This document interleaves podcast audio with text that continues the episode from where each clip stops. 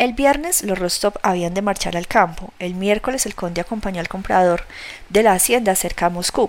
El día de la marcha del conde, Sonia y Natacha debían de asistir a una gran comida en la casa de Kuragin y María Dimitrievna las acompañó.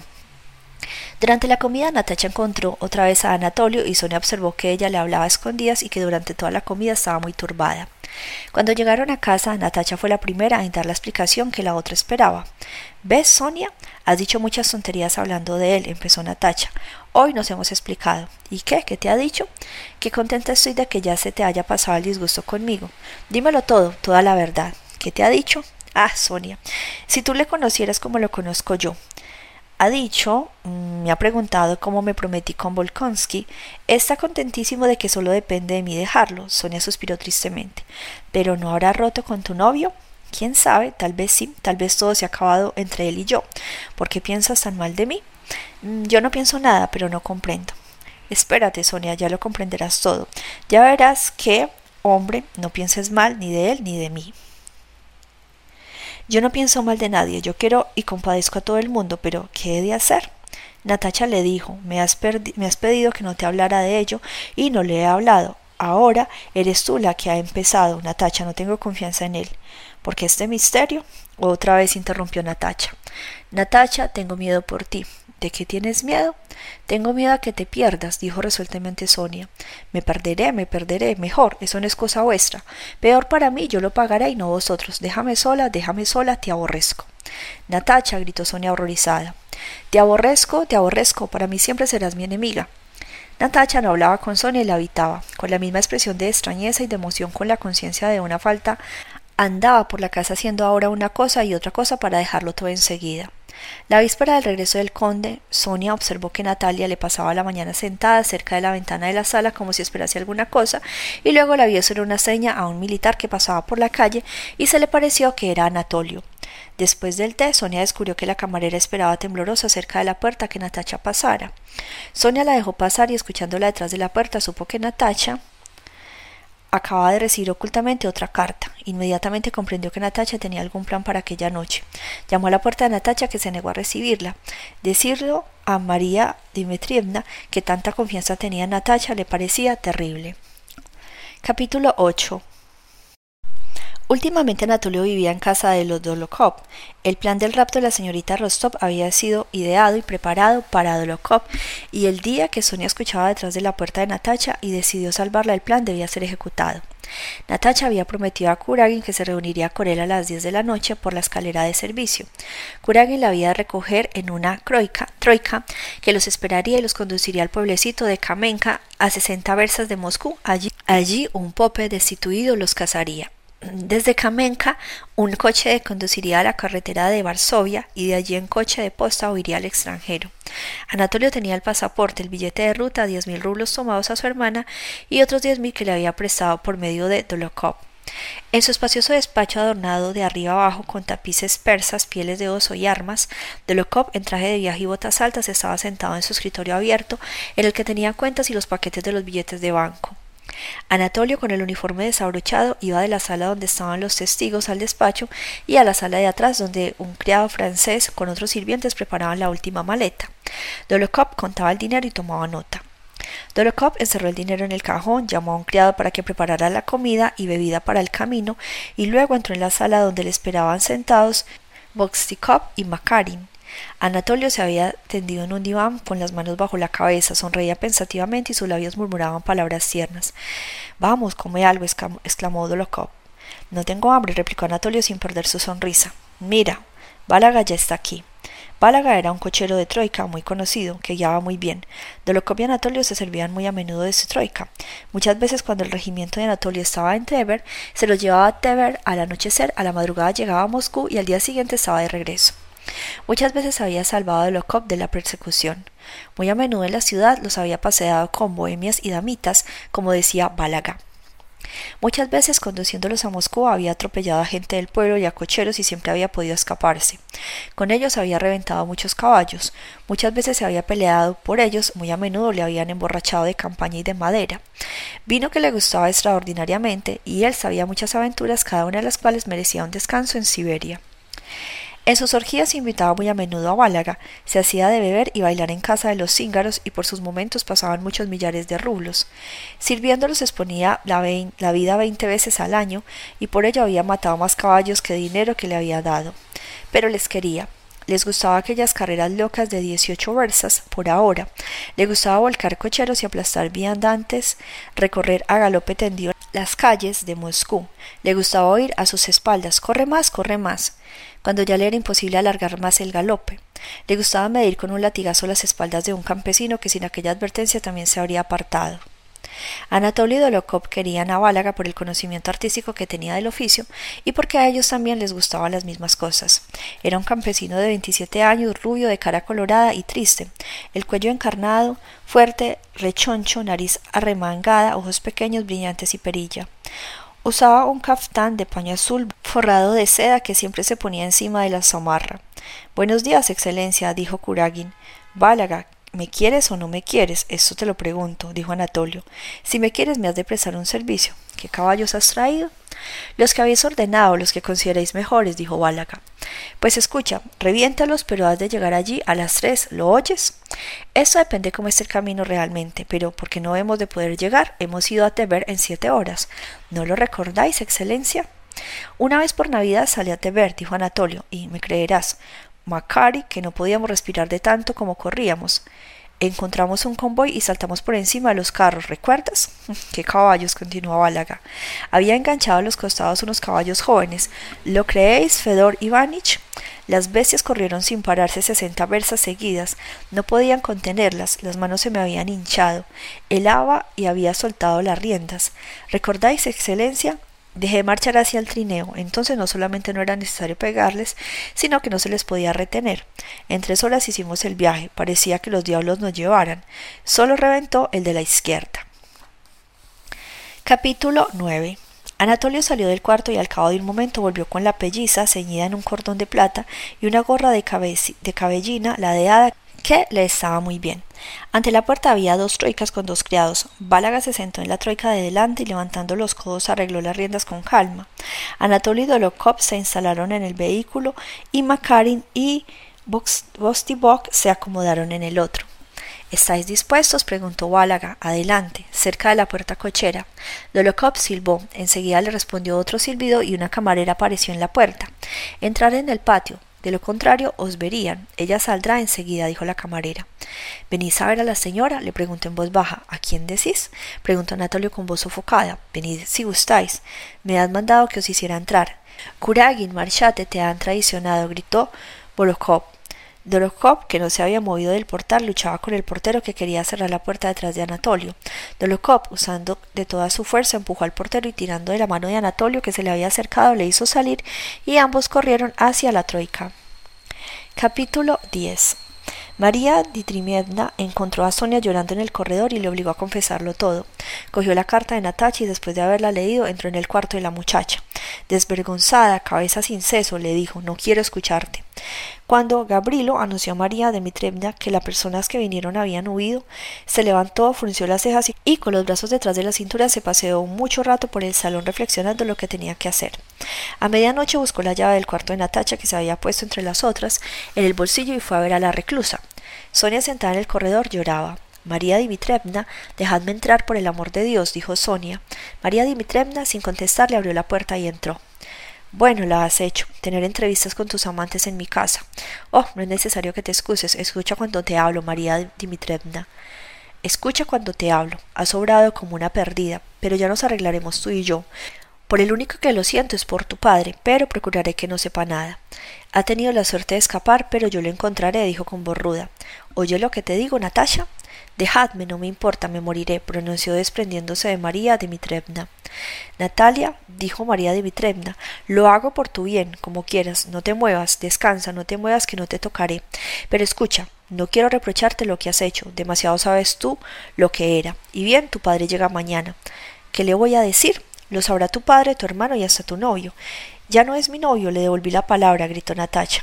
No importa, continuó María Dimitrevna, lo sabrán, ¿y crees que lo dejarán pasar así como así? Conozco muy bien a tu padre, irá a encontrarle y lo desafiará. ¿Te parece bien esto? Bueno, dejadme. ¿Por qué lo habéis impedido? ¿Quién os metía en esto? gritó Natasha. ¿Qué quieres decir? exclamó María Dimitrievna. ¿Quién le impedía venir a casa? ¿Por qué te había de robar como a una gitana? Bueno, ¿crees que nos habríamos encontrado alguno de nosotros, tu padre o tu hermano o tu prometido? Es una sinvergüenza, un mal hombre, helo aquí. Vale más que todos vosotros, exclamó Natasha. Si no me privasen. Ah, Dios mío, ¿qué es esto? ¿Qué hace aquí Sonia? ¿Qué quiere decir todo esto? Marchaos. Marchaos, marchaos, me aborrecéis, me despreciáis. Y otra vez se dejó caer sobre el diván. María Dimitrievna continuó un rato aún consolando a Natasha y le dijo, le dio a entender que quería esconder todo aquello al conde, asegurándole que nadie sabría nada si empezaba ya misma por olvidarlo y adoptaba ante la gente una actitud de no haber pasado nada. Natasha no respondió, no lloraba, pero tenía escalofríos y temblaba de frío. María Dimitrievna le puso una almohada, dos mantas y le trajo una taza de tila, pero Natasha no respondió ni una palabra. Bien, que duerma, dijo María Dimitrievna. Al día siguiente, a la hora de almorzar, el conde Drevich regresó a la hacienda de las cercanías de Moscú. Estaba muy alegre. Se había entendido con el comprador, había terminado el trabajo de Moscú y no había de separarse ya de la condesa, separación que le ponía muy triste. María Dimitrievna la recibió y le contó que Natacha se había puesto enferma, que había mandado por el médico y que ya estaba mejor. Natacha estaba sentada ante la ventana con los labios apretados y los ojos secos e inmóviles, miraba ansiosa a los transeúntes y se volvía febrilmente para ver quién entraba en su cuarto. Evidentemente aún esperaba algo de él, esperaba que se presentaría él mismo y o que le escribiría. Pues ¿qué tienes, hija mía? ¿No te encuentras bien? preguntó el conde. Sí, estoy enferma, replicó. El conde, después de la enfermedad de su hija, enfermedad que él creía fingida, por la perturbación que notaba y por las caras confusas de Sonia y María Dimitrievna, comprendió claramente que había pasado alguna cosa en su ausencia. Pero le era tan penoso creer que había sucedido algo malo a su hija preferida, estimaba tanto la propia tranquilidad que evitaba las preguntas y procuraba convencerse de que no había pasado nada de particular. Solo le dolía que a causa de aquella enfermedad tuviera que diferir su marcha. Capítulo 11. Desde que su mujer había vuelto a Moscú, Pedro procuraba ausentarse a menudo para no encontrarse con ella. Cuando Pedro volvió a Moscú, le entregaron la carta de María Dimitrievna, en la que le invitaban a ir a casa por un asunto muy importante referente a Andrés Volkonsi y su prometida. Pedro evitaba a Natacha porque sentía por ella un sentimiento más fuerte que el que ha de tener un hombre casado por la prometida de un amigo, pero el azar siempre los ponía en presencia uno de otro. En el Boulevard Verskaya alguien lo llamó, Pedro, ¿hace mucho que has llegado? preguntó una voz conocida. Anatolio iba sentado muy tieso en la posición clásica de los oficiales elegantes. El cuello y la parte baja del rostro los tenía envueltos por un cuello de piel e inclinaba un poco la cabeza. Tenía la cara colorada y fresca, llevaba la gorra con una pluma blanca ladeada y por debajo le salían los rizos del pelo, untados y espolvoreados de nieve fina. Al abrir la puerta del salón, Pedro vio a Natacha que estaba sentada al pie de la ventana, el rostro alargado, pálida y malhumorada. Natacha se volvió frunciendo las cejas y con una expresión de fría y dignidad salió de la estancia. ¿Qué ha pasado? preguntó Pedro. Una cosa muy gorda. Hace cincuenta y ocho años que estoy en el mundo y no había visto una desvergüenza como esta. Y después de haber obtenido la palabra del honor de Pedro, de que no diría nada de todo lo que iba a explicarle, María Dimitrievna le contó que Natacha había vuelto su palabra a su prometido sin advertir a sus padres que la causa de aquella negativa era Anatolio Kuragin, con el cual le había puesto en relaciones la mujer de Pedro y con quien intentaba ir aprovechando la ausencia de su padre para casarse secretamente. Al oír esta explicación, Pedro se encogió de hombros y abrió del todo la boca sin acabar de creer lo que oía. La prometida del príncipe Andrés amaba tan apasionadamente a aquella Natacha Rostovka tan bonita, cambiaba a Volkonsi por aquel imbécil de Anatolio que era casado y estaba lo bastante enamorado de él para consentir en una fuga. Todo ello era una cosa que Pedro no podía comprender ni imaginar. La impresión encantadora de Natacha, a la que él conocía de pequeña, no se podía mezclar en su alma con aquella nueva representación de su bajeza, de su tontería y de su maldad. Pensó en su mujer. No obstante, compadecía hasta ver lágrimas al príncipe Andrés, sufría por su orgullo, y como compadecía a su amigo con mayor desdén y asco pensaba en aquella Natacha que hacía un momento pasar ante él con aire de fría dignidad. No sabía que el alma de Natacha estaba llena de desesperación, de vergüenza, de humillación, y que no era suya la culpa si su cara expresaba una dignidad tranquila y severa. Pero, ¿cómo se podía casar? A él era imposible porque ya lo está, contestó Pedro a las palabras de María Dimitrievna. Pues no falta más que eso, dijo María Dimitrievna. En verdad que es un bravo mozo, y ella hace dos días que lo espera, a lo menos que acaba de perder las esperanzas, hay que decírselo todo. Después de conocer por Pedro los detalles del casamiento de Anatolio, María Dmitrievna, expresando con injuria la rabia que sentía contra él, explicó a Pedro que lo que había demandado buscar temía que el conde o el consi, que podía llegar en un momento a otro y a los cuales tenían intención de ocultar todo lo ocurrido, desafiasen a Kuragin. Por ello le pedía que obligara a su cuñado a alejarse de Moscú con la prohibición de volver nunca más. Pedro prometió complacerla, haciéndose cargo del peligro que había para el conde Nicolás y el príncipe Andrés. Anda con cuidado, su padre no sabe nada. Haz como si tú tampoco supieras nada, le dijo. Yo iré a decirle que no hay ninguna esperanza. Tú quédate a comer si quieres. Pedro se encaró con el anciano conde. El buen hombre estaba avergonzado y descompuesto aquella mañana. Natacha le había comunicado la ruptura con Volkonsky. Qué desgracia, qué desgracia, querido, dijo a Pedro. La ausencia de la madre es una desgracia para esas chicas. Siento haber venido, se lo digo con franqueza. ¿Se lo habría imaginado nunca? Se deshace del novio sin decir nada a nadie. Ciertamente a mí no me había gustado nunca este casamiento. Es un buen muchacho, pero contra la voluntad del padre es muy difícil que haya nunca tranquilidad. Por otro lado, a Natacha no le faltará marido, pero eso ha durado demasiado tiempo. ¿Cómo es posible hacer una cosa así sin consultar con el padre y con la madre? Ahora está enferma y Dios sabe lo que tiene. Las hijas sin la madre son cosa mala, créame. Soria entró en el salón con las facciones descompuestas. Natacha no estaba nada bien. Está en su cuarto y quisiera hablaros. María Dimitrievna está con ella y también os ruega que vayáis. Es usted amigo de Volkonsky. Seguramente le quiere pedir algo, dijo el conde. Ah, Dios mío, Dios mío, tan bien como iba todo. María Dimitrievna había dicho a Natacha que Anatolio era casado. Natacha no lo quería creer y exigía que Pedro se lo confirmase. Sonia contó a Pedro todo aquello mientras lo acompañaba por el corredor hasta el cuarto de Natacha. Natacha, pálida, severa, sentada al lado de María Dimitrievna, recibió a Pedro con una mirada febril e interrogadora. No sonrió ni hizo ningún movimiento con la cabeza. Le miraba fijamente y su mirada solo le preguntaba una cosa. Él, Pedro, ¿era amigo o enemigo de Anatolio como los demás? Evidentemente Pedro por sí mismo no existía para ella.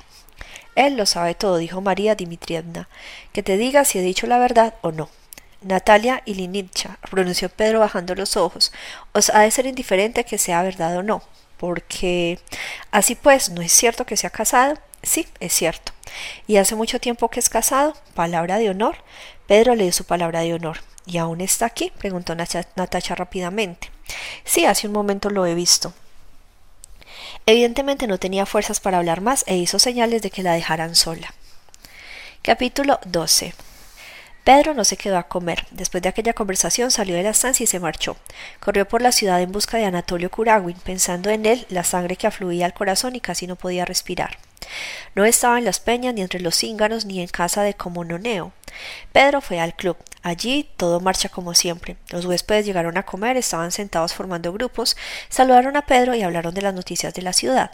El criado al saludarlo le advirtió que tenía un sitio reservado en un saloncito que el príncipe Nicolás estaba en la biblioteca, que T no había llegado aún. Uno de los amigos de Pedro le preguntó, entre otras cosas, si no había oído decir nada respecto al rapto de la señorita Rostov por Kuragin, del cual se hablaba en la ciudad y se daba por cierto. Pedro respondió sonriendo que era una broma, ya que hacía un momento él mismo había estado en casa de los Rostov. Preguntó a todos si había visto a Anatolio. Un señor le dijo que aún no había llegado, otro añadió que debía venir a comer. A Pedro le pareció extraño mirar a aquella gente tranquila e indiferente. Aquella gente no sabía nada de lo que pasaba en su alma. Se paseaba por la sala esperando que todos llegasen y sin haber visto a Anatolio y sin comer se volvió a casa. Anatolio había comido aquel día en casa de Dolokov, con quien discutía la manera de reparar el golpe fallido. Le parecía necesario ver a la señorita Rostov. Por la noche fue a casa de su hermana para hablarle la manera de preparar una entrevista. Cuando Pedro, que había recorrido sin resultado todo Moscú, entró en casa, el criado le anunció que el príncipe Anatolio estaba con la condesa. El salón de la condesa estaba lleno de invitados. Pedro, sin saludar a su mujer, a la que no había visto desde su llegada, paréntesis, en aquel momento le aborrecía más que nunca, entró en el salón, vio a Anatolio y se dirigió a él. Ah, Pedro, dijo la condesa acercándose a su marido. ¿No sabe lo que le pasa a Anatolio? Donde tú estás está siempre el libertinaje y la maldad, dijo dijo Pedro a su mujer. Anatolio, ven, tengo que hablarte. Sí, en mi salón lo permites, dijo Elena en voz baja.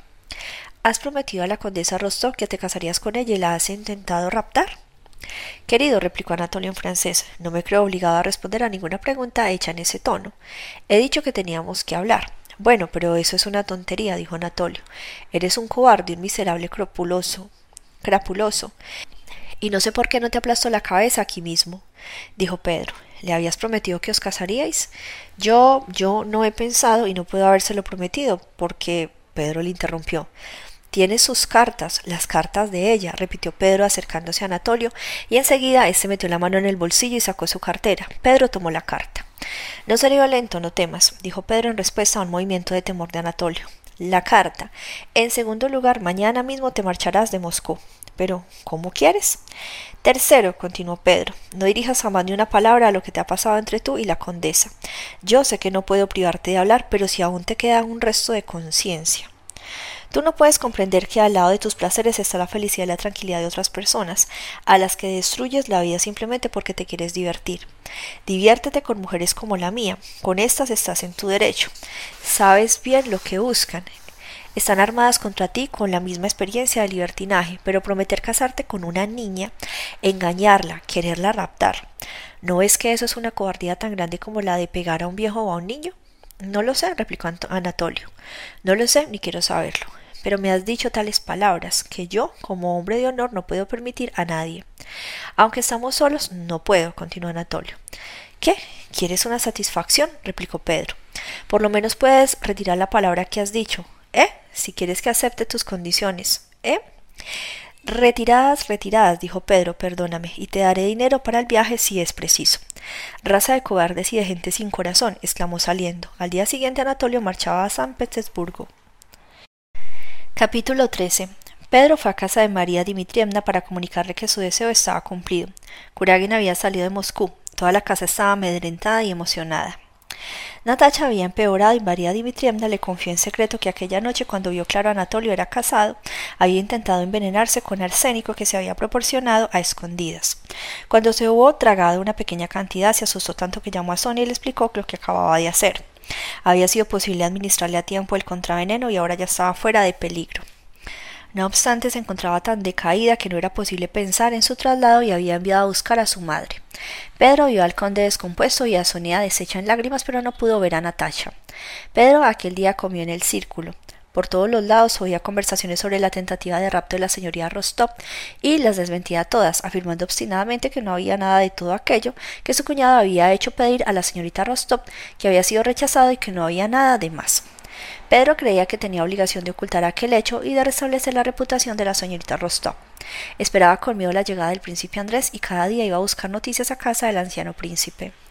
El príncipe Nicolás Andreevich sabía por la señorita Worinet todos los rumores que corrían por la ciudad y en la habitación de la princesa María había leído la carta en que Natacha devolvía la palabra a su prometido.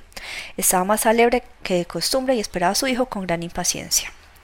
Al cabo de unos cuantos días de la marcha de Anatolio, Pedro recibió una noticia del príncipe Andrés anunciándole su llegada y rogándole pasara por su casa. Tan pronto como llegó a Moscú, el príncipe Andrés había recibido por su padre la carta de Natacha a la princesa María, en la cual retiraba su promesa y escuchó de su padre la narración del rapto de Natacha con los comentarios siguientes. El príncipe Andrés cogió a Pedro del brazo y se lo llevó al cuarto que tenía preparado para él.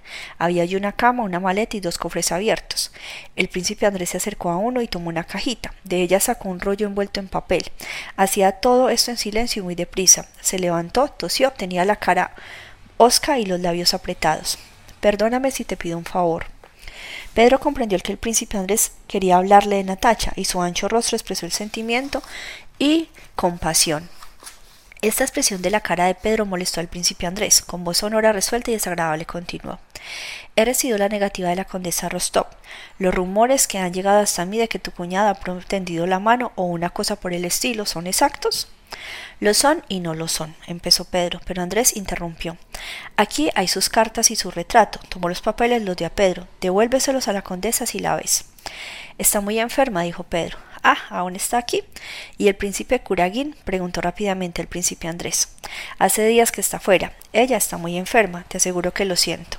Así pues el señor Kuragin no se ha dignado a ofrecer su mano a la condesa Rostov, dijo Andrés.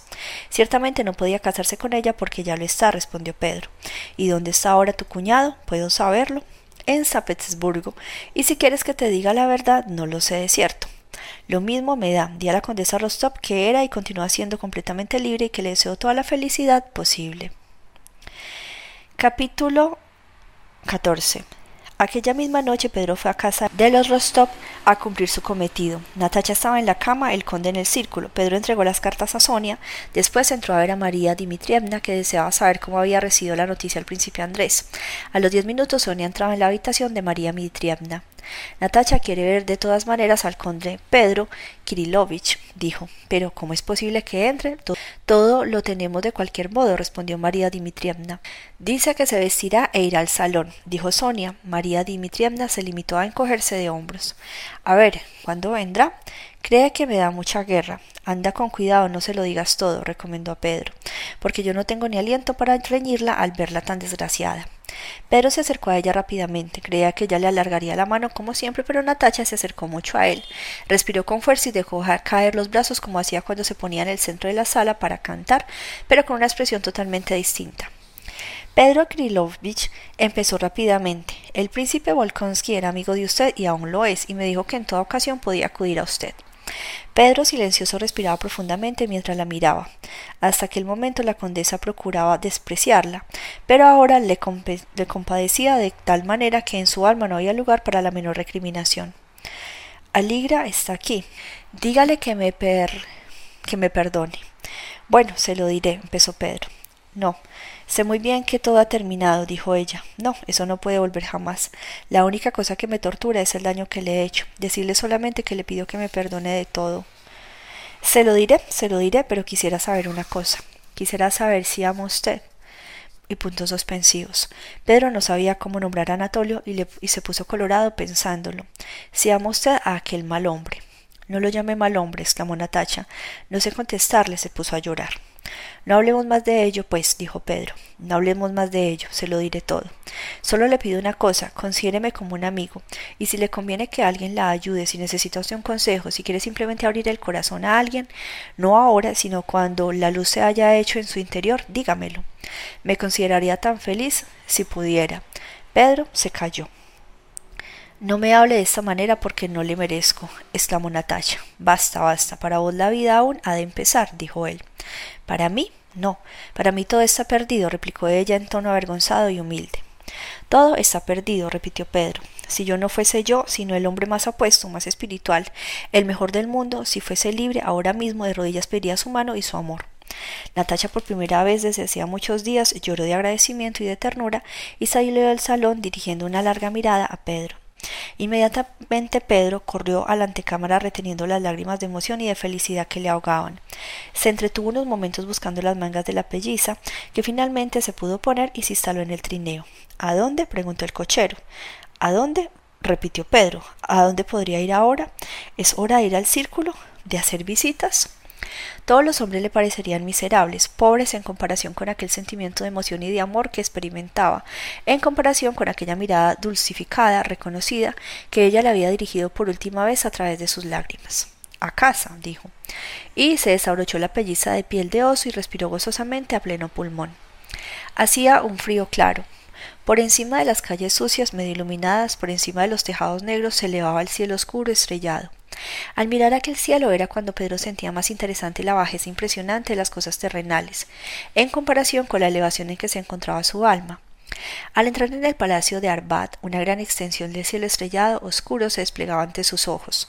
Casi en el centro del cielo, encima del boulevard Prechistensky, un cometa enorme, brillante, rodeado de estrellas, se distinguía de todas ellas por su proximidad a la Tierra, por su luz blanca y larga cola. Era el cometa de 1812 que, según se decía, anunciaba todos los terrores del fin del mundo, mas para él aquella estrella clara, con su larga cabellera resplandeciente, no anunciaba nada terrible, sino muy al contrario. Con los ojos humedecidos de lágrimas, Pedro contemplaba gozoso aquella estrella clara que con una rapidez vertiginosa recorría en una línea parabólica un espacio incalculable y como una flecha agujereaba la atmósfera en aquel lugar que había escogido en el cielo sombrío. Se detenía desmantelándose la cabellera y lanzando rayos de luz blanca entre ellos astros, entre aquellos astros radiantes. Para él Aquella estrella parecía corresponder a lo que había en su alma animosa, enternecida, abierta a una nueva vida. Novena parte. Capítulo 1. Hacia finales de 1812 comenzó el armamento intensivo y la concentración de fuerzas de la Europa occidental y en 1812 estas fuerzas avanzaron de oeste a este en dirección a las fronteras rusas donde todavía desde 1811 se hallaban las tropas del zar. El 12 de junio los ejércitos de la Europa Occidental cruzaron las fronteras de Rusia y la guerra fue una realidad. Después de conversar con Pedro en Moscú, el príncipe Andrés marchó a San Petersburgo por asuntos particulares, según dijo a su familia, pero en realidad con la idea de encontrar al príncipe Anatolio Kuragin, al que creía necesario provocar. Llegada a San Petersburgo, averiguó que Kuragin no se encontraba allí. Pedro había advertido a su cuñado que el príncipe Andrés le buscaba. Anatolio Kuragin recibió inmediatamente orden del Ministerio de la Guerra y partió hacia el ejército en Moldavia. En San Petersburgo, el príncipe Andrés encontró a Kutuzov, su antiguo general, siempre bien dispuesto con él, que le propuso llevárselo consigo al ejército de Moldavia, del que había sido nombrado generalísimo. El príncipe Andrés, después de haber de recibir su nombramiento de oficial de cuartel general, marchó a Turquía. El príncipe Andrés no encontraba muy fácil escribir a Kuragin para provocarlo sin dar un nuevo pretexto al desafío. En un país nuevo y bajo nuevas condiciones de vida, el príncipe Andrés se encontró más a gusto. Después de la traición de su prometida, decepción de lo que más leería, cuando más ocultaba a todos los efectos que le había producido, las condiciones de vida en que antes se sentía feliz se le hicieron penosas, resultándole mucho más desagradable la libertad y la independencia con las cuales también se encontraba hasta entonces. No solamente no mantenía aquellos pensamientos que había acudido a su mente por primera vez al mirar el campo de batalla de Austerlitz, pensamientos en los que le gustaba hablar con Pedro y que llenaron su soledad de Bogucharovo, y después en Suiza y en Roma, sino que incluso tenía temía recordarlos por cuanto le describían un horizonte infinito y diáfano. Entretanto, el interés inmediato sin lazos con el pasado ocupaba su espíritu, pero cuanto más se unía a este interés concreto, más las ideas antiguas se creían y afirmaban en él. Aquella bóveda infinita que se alejaba del cielo por encima de él, de momento parecía transformarse en una bóveda baja y determinada que le ahogaba, bajo la cual todo era sin nada eterno ni misterioso. De las funciones a que podía dedicarse el servicio militar era la más sencilla y la más conveniente. Como general agregado al Estado Mayor de Kutuzov, se ocupaba con perseverancia y celo de los asuntos, dejando admirado al generalísimo por la exactitud y fervor con que ejecutaba su trabajo. No encontrando a Kuragin en Turquía, el príncipe Andrés no creyó necesario correr detrás de él por toda Rusia. Sabía que un día a otro se lo encontraría y que a pesar del desprecio que por él aquel hombre sentía, a pesar de todas las razones que tenía para considerar indigno el rebajarse a luchar con él, comprendía que si lo encontraba no podría evitar provocarlo, del mismo modo que el hambriento no puede dejar de coger el trozo de pan que encuentra en su camino. La conciencia de no haber podido vengar aquella ofensa, de tener todavía la rabia en el corazón, envenenada aquella calma ficticia que el príncipe Andrés conservaba en Turquía bajo la apariencia de una actividad ambiciosa y vana. En 1812, cuando la noticia de la guerra contra Napoleón llegó a Bucarest, el príncipe Andrés pidió al generalísimo que lo destinara al ejército del oeste. Kutuzov, que ya empezaba a cansarse de la actividad de Volkonsky, ya que parecía un reproche constante a su ociosidad, le dejó marchar en buena gana con una misión para Barclay de Tolly. Capítulo 2 a últimos de junio llegó el príncipe Andrés al cuartel general. Las tropas del primer cuerpo de ejército en el que se encontraba el emperador hallábanse dispersas por el campamento de Drisa. Las del segundo retrocedían para unirse a las del primero, del que se decía que habían sido separadas por las fuerzas francesas. Todos en el ejército ruso estaban descontentos en la marcha de la guerra, pero nadie creía en el peligro de invasión de, las provincias rusas, pues no podían suponer que la guerra fuera llevada más allá de las provincias de la Polonia occidental. El príncipe Andrés se había reunido en Barclay de Tolly, en las riberas de Drisa. Como no existía ni un solo pueblo grande o una ciudad en los alrededores del campamento, los numerosos generales y cortesanos que seguían el ejército se hallaban instalados en las casas más confortables de la comarca, en una zona de diez versas y ambas orillas del río. Barclay de Tolly se encontraba a cuatro versas del emperador. Recibió a Volkonsky fríamente, con sequedad, diciéndole con su acento alemán que hablaría de él con el emperador y rogándole que entre tanto quedara en su estado mayor. Anatolio Kuragin, a quien el príncipe esperaba encontrar en el ejército, no estaba allí. Había ido a San Petersburgo. Antes de empezar la campaña, Nicolás Rostov recibió una carta de sus parientes explicándole brevemente la enfermedad de Natacha y su ruptura con el príncipe Andrés, cuya causa atribuía su negativa de Natacha, rogándole además que presentara su dimisión y volviera a casa. Nicolás, después de recibir aquella carta, ni siquiera intentó obtener una licencia o el retiro. Se limitó a escribir a sus padres lamentando vivamente la enfermedad de Natacha y la ruptura de sus relaciones, añadiendo que haría cuanto estuviera en mano para atender a sus deseos. Escribió particularmente a Sonia. Adorada amiga de mi alma, nada fuera del honor podría retenerme aquí, pero ahora, antes de empezar las hostilidades, me consideraría deshonrado no solo con respecto a mis compañeros, sino ante mis propios ojos, si prefiriera mi propia felicidad al deber y el amor de la patria. Sin embargo, esta es la última separación. Ten por cierto que después de la guerra, si todavía vivo, si y tú me quieres aún, correré a tu lado para estrecharte para siempre contra mi pecho enamorado. En otoño de Otranoide, con sus cacerías, el invierno con las fiestas navideñas y el amor de Sonia le mostraba la perspectiva del dulce bienestar de un gentil hombre y de una calma que antes no conocía, pero que le atraía poderosamente. Pero ahora estaba en guerra y era necesario continuar en el regimiento, y aunque aquella perspectiva le atrajera, Nicolás Rostov, por su carácter, estaba satisfecho de la vida que llevaba y que sabía hacerse agradable. De vuelta de su permiso recibió una gran alegría por sus compañeros. Nicolás fue destinado a la remota en la pequeña Rusia, de la que volvía con magníficos caballos que le enorgullecía y que le merecieron la felicitación de sus jefes. Durante su ausencia había sido ascendido a capitán y cuando el regimiento en pie de guerra completó sus cuadros recibió un nuevo mando de su antiguo escuadrón. Había empezado la campaña, su regimiento fue enviado a Polonia percibiendo doble sueldo. Llegaban unos oficiales nuevos hombres y más caballos, y la excitante y alegre impresión que acompañaba el principio de la guerra se manifestaba por todas partes. Rostov, viendo su ventajosa situación en el regimiento, se entregaba totalmente a los placeres y a los intereses de la vida militar, aunque sabía que más tarde o más temprano tendría que dejarla.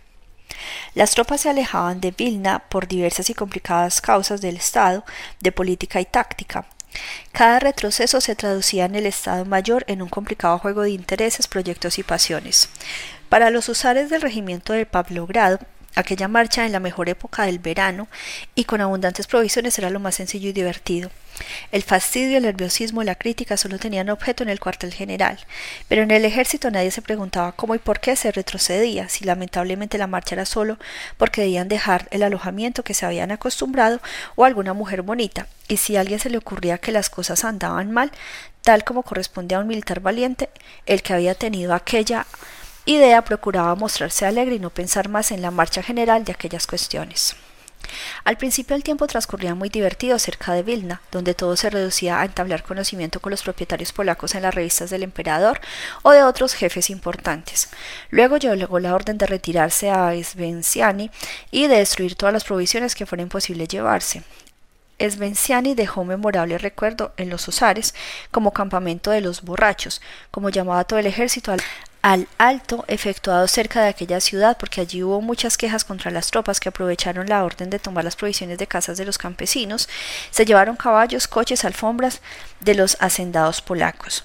Rostov recordaba a Stemciani porque al entrar en este pueblo arrestó a un sargento y no pudo dominar a sus soldados borrachos por haber robado cinco barriles de cerveza vieja.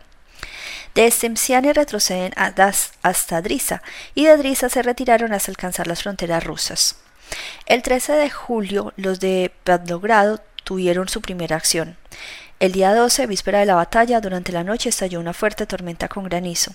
El verano de 1812 en general fue muy tempestuoso. Dos escuadrones del regimiento de Pavlogrado vivaqueaban entre unos campos de cebada, pisoteados y destrozados por los soldados y caballos. Llovía torrencialmente. Rostov con Ilin, un joven oficial que, al que protegía, se hallaban sentados bajo un cobertizo rápidamente construido. Un oficial de su regimiento con grandes bigotes que volvía del Estado Mayor y al que la lluvia había sorprendido a mitad del camino acercándose a ellos le dijo Conde, vengo del Estado Mayor. ¿Ha oído usted hablar de la hazaña de Rayevsky? Rostov levantándose el cuello, que se le mojaba, fumaba en pipa, y sin prestar mucha atención a lo que oía miraba de vez en cuando al joven oficial Ilin que se sentaba a su lado. Era ese oficial un muchacho de 16 años, lo que él había sido para Diensop siete años antes. Ilin procuraba imitar a todo en Rostov y estaba enamorado de él igual que de una mujer. El oficial de los grandes bigotes Hinsky contaba emocionado la hazaña de Raevsky, que había realizado un acto digno de la antigüedad clásica, pues la acción de Saltanovka fue la de Termópilas rusas. Hinsky contaba cómo Reb Iski, acercándose con sus dos hijos al parapeto, se había lanzado al ataque con ellos. Rostov escuchaba el relato, pero no procuraba animar el entusiasmo de Hinsky, sino que por el contrario hacía el efecto de un hombre avergonzado por lo que se le explica, aunque no tuviera la más pequeña intención de objetar nada.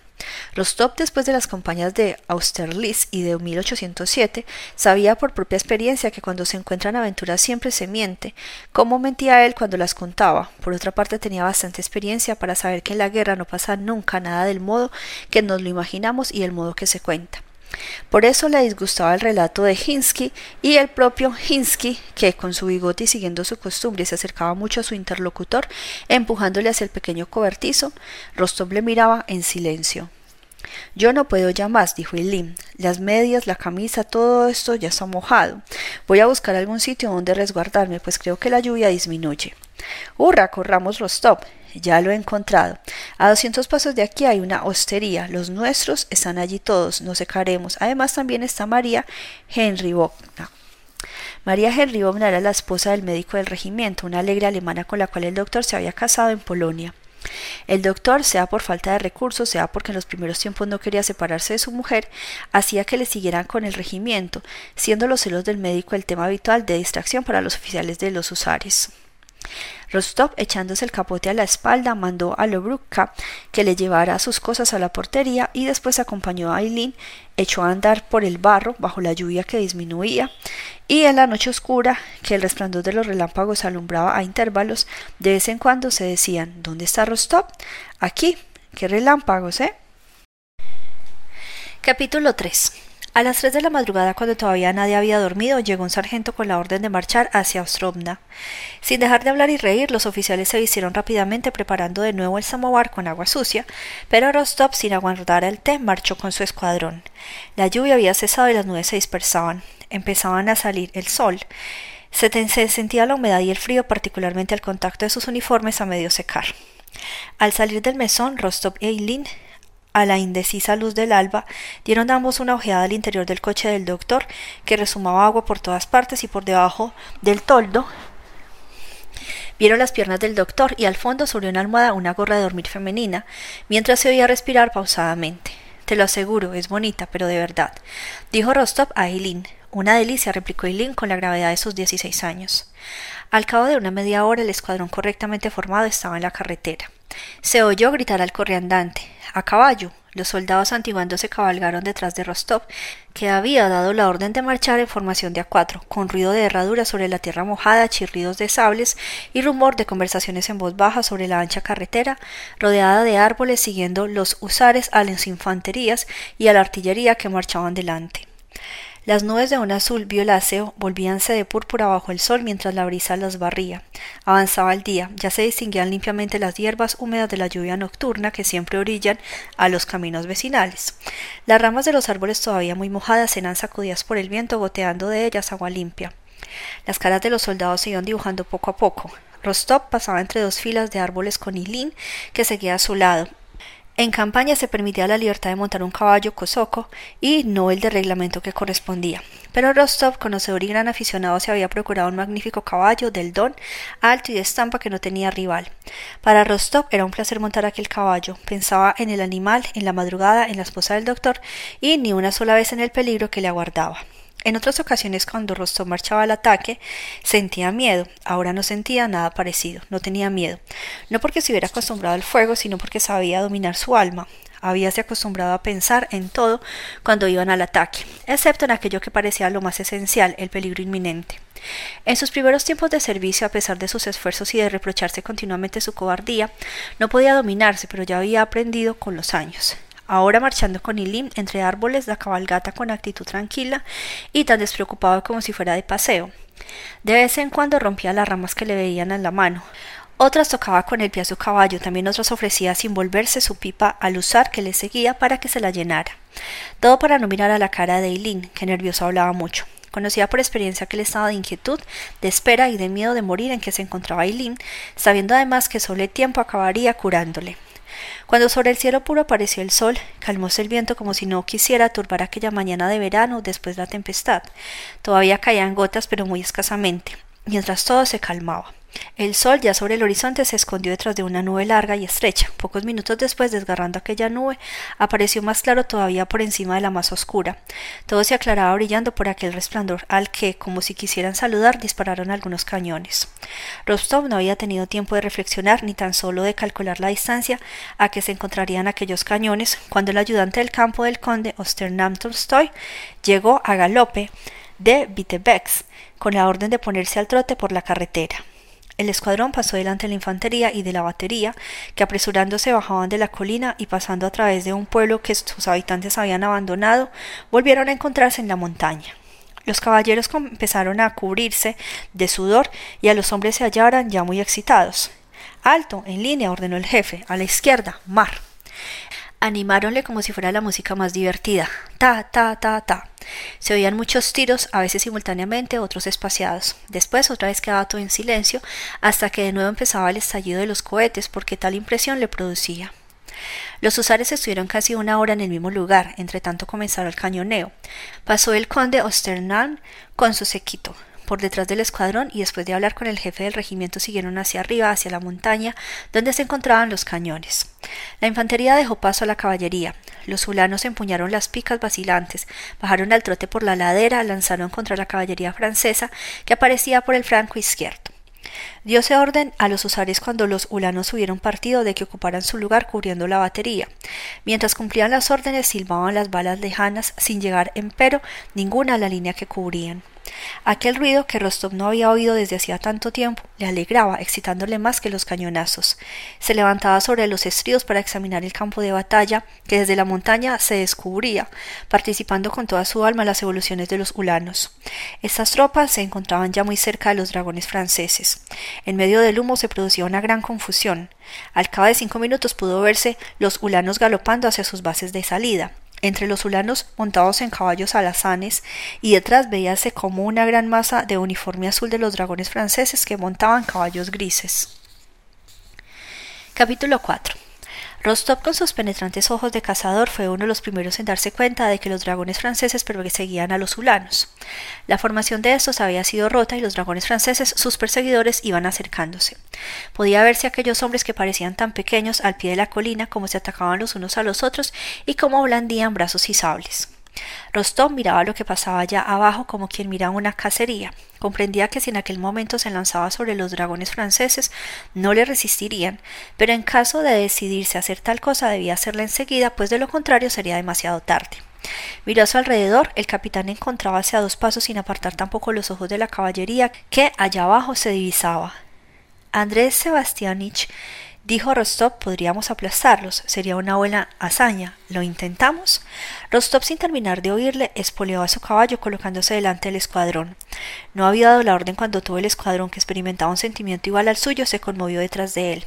Rostov mismo ignoraba cómo y por qué hacía aquello. Obraba igual que en una cacería, sin reflexionar, sin calcular. Veía que los dragones estaban cerca, que corrían y que estaban desorganizados, y sabía que resistirían. Sabía que aquel momento era único, que no volvería a presentarse y que debía de aprovecharlo. Las balas silbaban a su alrededor tan excitantes, su caballo piafaba con tal ardor que no podía contenerle. Aflojó las bridas, dio una orden y oyendo al mismo tiempo el ruido que el escuadrón hacía al marchar al trote, empezó a descender por el torrente hacia abajo. No había andado muchos pasos cuando involuntariamente el trote del regimiento se transformó en un galope que crecía a medida que se acercaba a los hulanos y a los dragones franceses que les perseguían. Los dragones se encontraban muy cerca. Los que iban delante, en cuanto se dieron cuenta de la presencia de los husares, volvieron grupas. Los que se encontraban más atrás detuviéronse y Rostov, con el mismo espíritu con que corría para cortar la retirada al lobo, dejó flotando la brinda de su caballo del don y corrió a cortar el camino a los dragones franceses que habían perdido la formación. Un ulano se detuvo.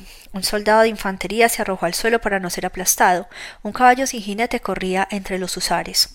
Casi todos los dragones franceses huían. Rostov, luego de elegir uno que montaba un caballo a su lado, empezó a perseguirlo.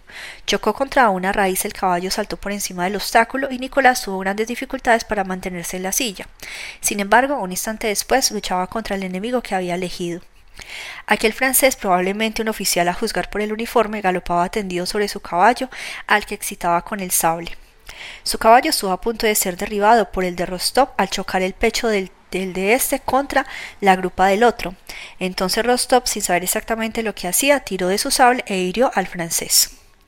En aquel mismo instante toda la animación de Rostov desapareció de improviso. El oficial había caído no tanto por el efecto del sablazo que le dio de rifilón en el codo como por el ropetazo, por el topetazo del caballo y del miedo sufrido. Rostov mientras tanto tenía su caballo, buscaba con ojos al enemigo que había herido. El oficial francés saltaba con un pie en el estribillo y el otro en el suelo y miraba con espanto a Rostov. De rostro pálido, el pelo rubio, joven con la barbilla de un niño cubierto por completo de barro, no producía la impresión de un hombre de guerra en campo de batalla, sino la de un hombre completamente normal.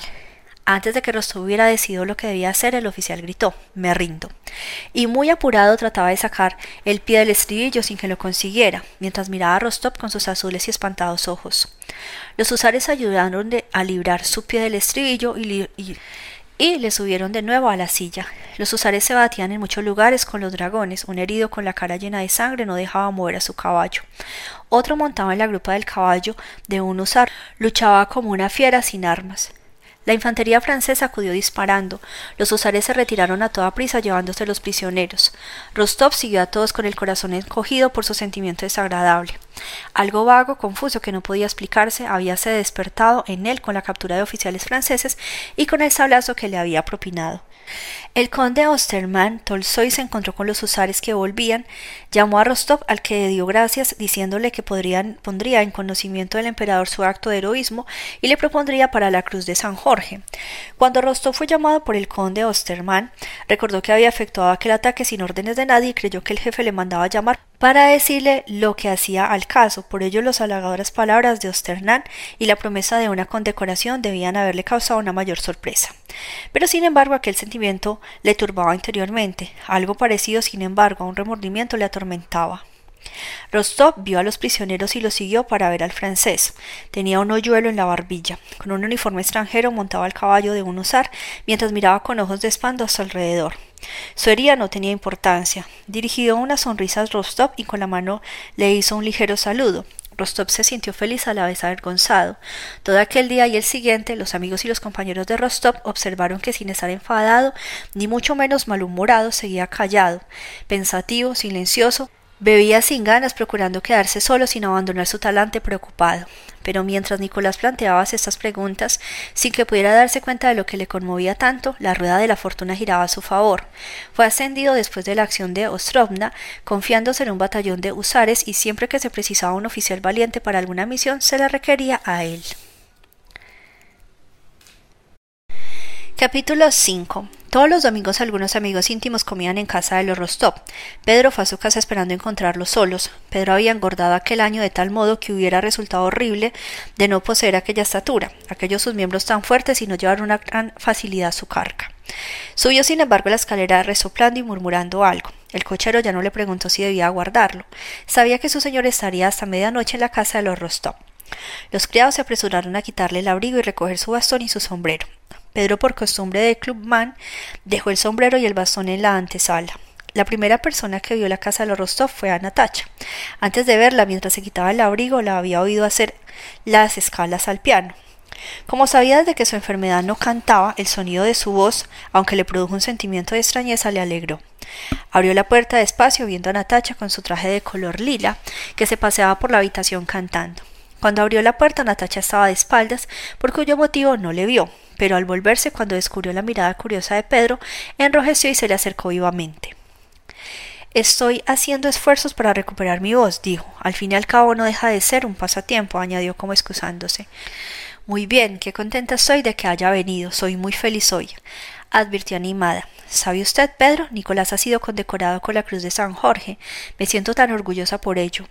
Sí, yo fui quien les mandó la orden, pero no quiero estorbarla, añadió, pero Natacha la detuvo. Conde, ¿cree que hago mal en cantar? dijo ruborizándose. No, ¿por qué? Al contrario. ¿Pero por qué me lo pregunta? Ni yo misma lo sé. Pero no quisiera hacer nada que pudiera molestarle. Tengo una gran confianza en usted. No sabe la importancia que tiene para mí y todo lo que ha hecho por mí. En la misma orden que nos ha mandado usted, he visto que él, Volkonsi, está en Rusia y de nuevo en el servicio. ¿Cree usted que me perdonará alguna vez? ¿Me odiará? ¿Qué le parece? Me parece que no tiene que perdonarle nada, si yo fuera él.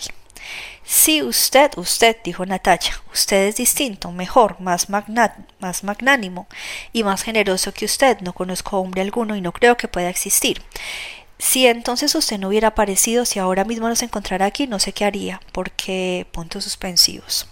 En aquel momento Petia apareció corriendo en el salón. Se había convertido en un mozarrón de quince años, muy fuerte y estirado, y con los labios muy rojos parecías extraordinariamente a Natacha. Se preparaba para ingresar en la universidad, pero últimamente con su compañero Obolensky había decidido ser usares. Petia hablaba de todo ello con su homónimo. Le había pedido que le informara de si le aceptarían los usares. Pedro paseaba por el salón sin oír a Petia, que le tiraba de la manga para obligar a prestar atención. ¿Cómo están mis asuntos? Pedro Kirilovich, dígamelo. Usted es mi última esperanza, dijo Petia. Ah, sí, la cuestión de los usares. Ya me informaré, ya me informaré. Hoy mismo lo sabré todo. Querido amigo, ¿ha conseguido usted el manifiesto? Preguntó el conde. La condesa ha ido a misa a la capilla de los Rosumonsky, donde ha oído la nueva oración que dicen que está muy bien. Sí, sí, tengo el manifiesto, respondió Pedro. El emperador llegará mañana, se reunirá una asamblea extraordinaria de la nobleza. Dicen que se, se pedirá un aislamiento supernumerario. Le felicito por la cruz de Nicolás. Gracias, conde, que el Señor sea alabado. ¿Qué se dice en el ejército? Los nuestros han retrocedido de nuevo. Dicen que se encuentran sobre Smolensk. Dios mío, Dios mío, exclamó el conde. ¿Tiene el manifiesto? ¿El manifiesto? Ah, sí. Pedro empezó a buscar en sus bolsillos sin lograr dar con el papel. Mientras lo hacía, besó la mano de la condesa, que acababa de entrar en el salón. Al mismo tiempo miró en torno suyo, muy inquieto al ver que Natasha no aparecía en el salón a pesar de no seguir cantando. Palabra que no sé dónde lo he metido, dijo. Todo lo pierde, explicó la condesa. Volveré a casa, pues debo habérmelo dejado allí. No tendrá tiempo antes de comer. El cochero ha marchado ahora precisamente. No, después de comer, dijo el conde. En la comida, bebiendo champaña a la salud del nuevo caballero de San Jorge, se habló de los rumores que circulaban por la ciudad, la enfermedad de la vieja princesa Georgina, la salida de Metivier de Moscú, la detención de un viejo alemán enviado a Rostopchin, que declaró que era un champignon, esto lo explicaba Rostopchin y al que se ordenó poner en libertad mientras que se decía al pueblo que no era el champignon, sino simplemente un viejo alemán. Sí, sí, se efectúa detenciones. Yo he advertido ya a la condesa que no hable tanto en francés. No, ese es el momento. Ah, ya lo sabes, el príncipe Galitín ha tomado un receptor ruso. Ahora aprende ruso, empieza a ser peligroso hablar francés por las calles. Conde Pedro Kirilovich, cuando movilicen a la milicia se verá usted obligado a montar a caballo, dijo el viejo conde. Ah, sí, sí, sí, la guerra. Pero no, ¿Qué soldado haría yo? Todo es muy extraño, muy extraño. Ni yo mismo lo entiendo, ni yo lo sé. No tengo ninguna afición a la milicia, pero en los tiempos en que nos encontramos nadie puede asegurar nada. Al terminar de comer, el conde se instaló cómodamente en su sillón y con rostro muy serio pidió a Sonia, que tenía la reputación de ser una lectora consumada, que leyera el manifiesto. El conde escuchaba con los ojos cerrados y en muchos pasajes exhalaba profundos suspiros. Natacha, rígida en su silla, miraba alternativamente los rostros del conde y el de Pedro. Este que notaba sobre sí aquella mirada procuraba no volverse. La condesa, después de cada expresión solemne del documento, inclinaba la cabeza con aire de disgusto y recriminación. En todas aquellas palabras solo veía la condesa una cosa, que los peligros que rodeaban a su hijo no llevaban camino de acabarse. Muy bien, eso es, exclamó el conde abriendo, que el emperador pronuncie una palabra y todos lo sacrificaremos sin conservar nada. Qué bello, papá, dijo Natacha. ¿Han observado ustedes, notó Pedro, que en el manifiesto se dice por consejo general? Bueno, ¿qué importa que sea como fuere? Padre, te pido a ti y a mamá también que me dejares entrar en el ejército porque no puedo más. La condesa dirigió sus espantados ojos al cielo, golpeándose las manos y dirigiéndose a su marido, y exclamó Vaya, te has lucido. Está bien, está bien. Otro que me sale soldado, tonterías, déjate de historias, lo que has de hacer es estudiar. No son tonterías, papá. Fedia Abolensky, que es más joven que yo, ya está a punto de partir para el ejército. Lo demás es inútil, no puedo aprender nada mientras. suspensivos. Petia prosiguió. La patria está en peligro. Bueno, basta de idioteces. Pero si tú acabas de decir que lo darías todo. Petia, cállate, exclamó el conde mientras miraba a su mujer. Te digo, papá, que. Mira, Pedro, Kirilovich, te diría también que. Vuelvo a decirte que son tonterías. Acaba de salir del cascarón y ya quiere ser soldado. Sí, quiero serlo. Pedro Kiribolich, vamos a fumar. Pedro se sentía confundido e indeciso. Perdón, no puedo. He de marcharme a casa. ¿Cómo a casa? Pasará la velada aquí. Cada día se vuelve usted más raro y la pequeña Sol está contenta cuando le tiene a usted delante, dijo el conde señalando a Natasha. Es cierto, pero es que me había distraído. He de volver a casa sin excusa. Unos asuntos, añadió Pedro. Bueno, bueno, adiós y hasta la vista, repuso el conde. ¿Por qué se va usted? ¿Por qué está tan nervioso? ¿Por qué? preguntó Natasha a Pedro. Porque para mí sería más conveniente no venir con tanta frecuencia. Porque no, no puedo, tengo trabajo en casa. Pero ¿por qué? Dígamelo, empezó Natasha. Sin embargo, no continuó. Miráronse horrorizados e intentaron sonreír, pero no pudieron. La sonrisa de Pedro era una sonrisa de dolor. Le besó la mano y sin decir nada salió. Pedro resolvió en su interior no volver más a casa de los Rostov.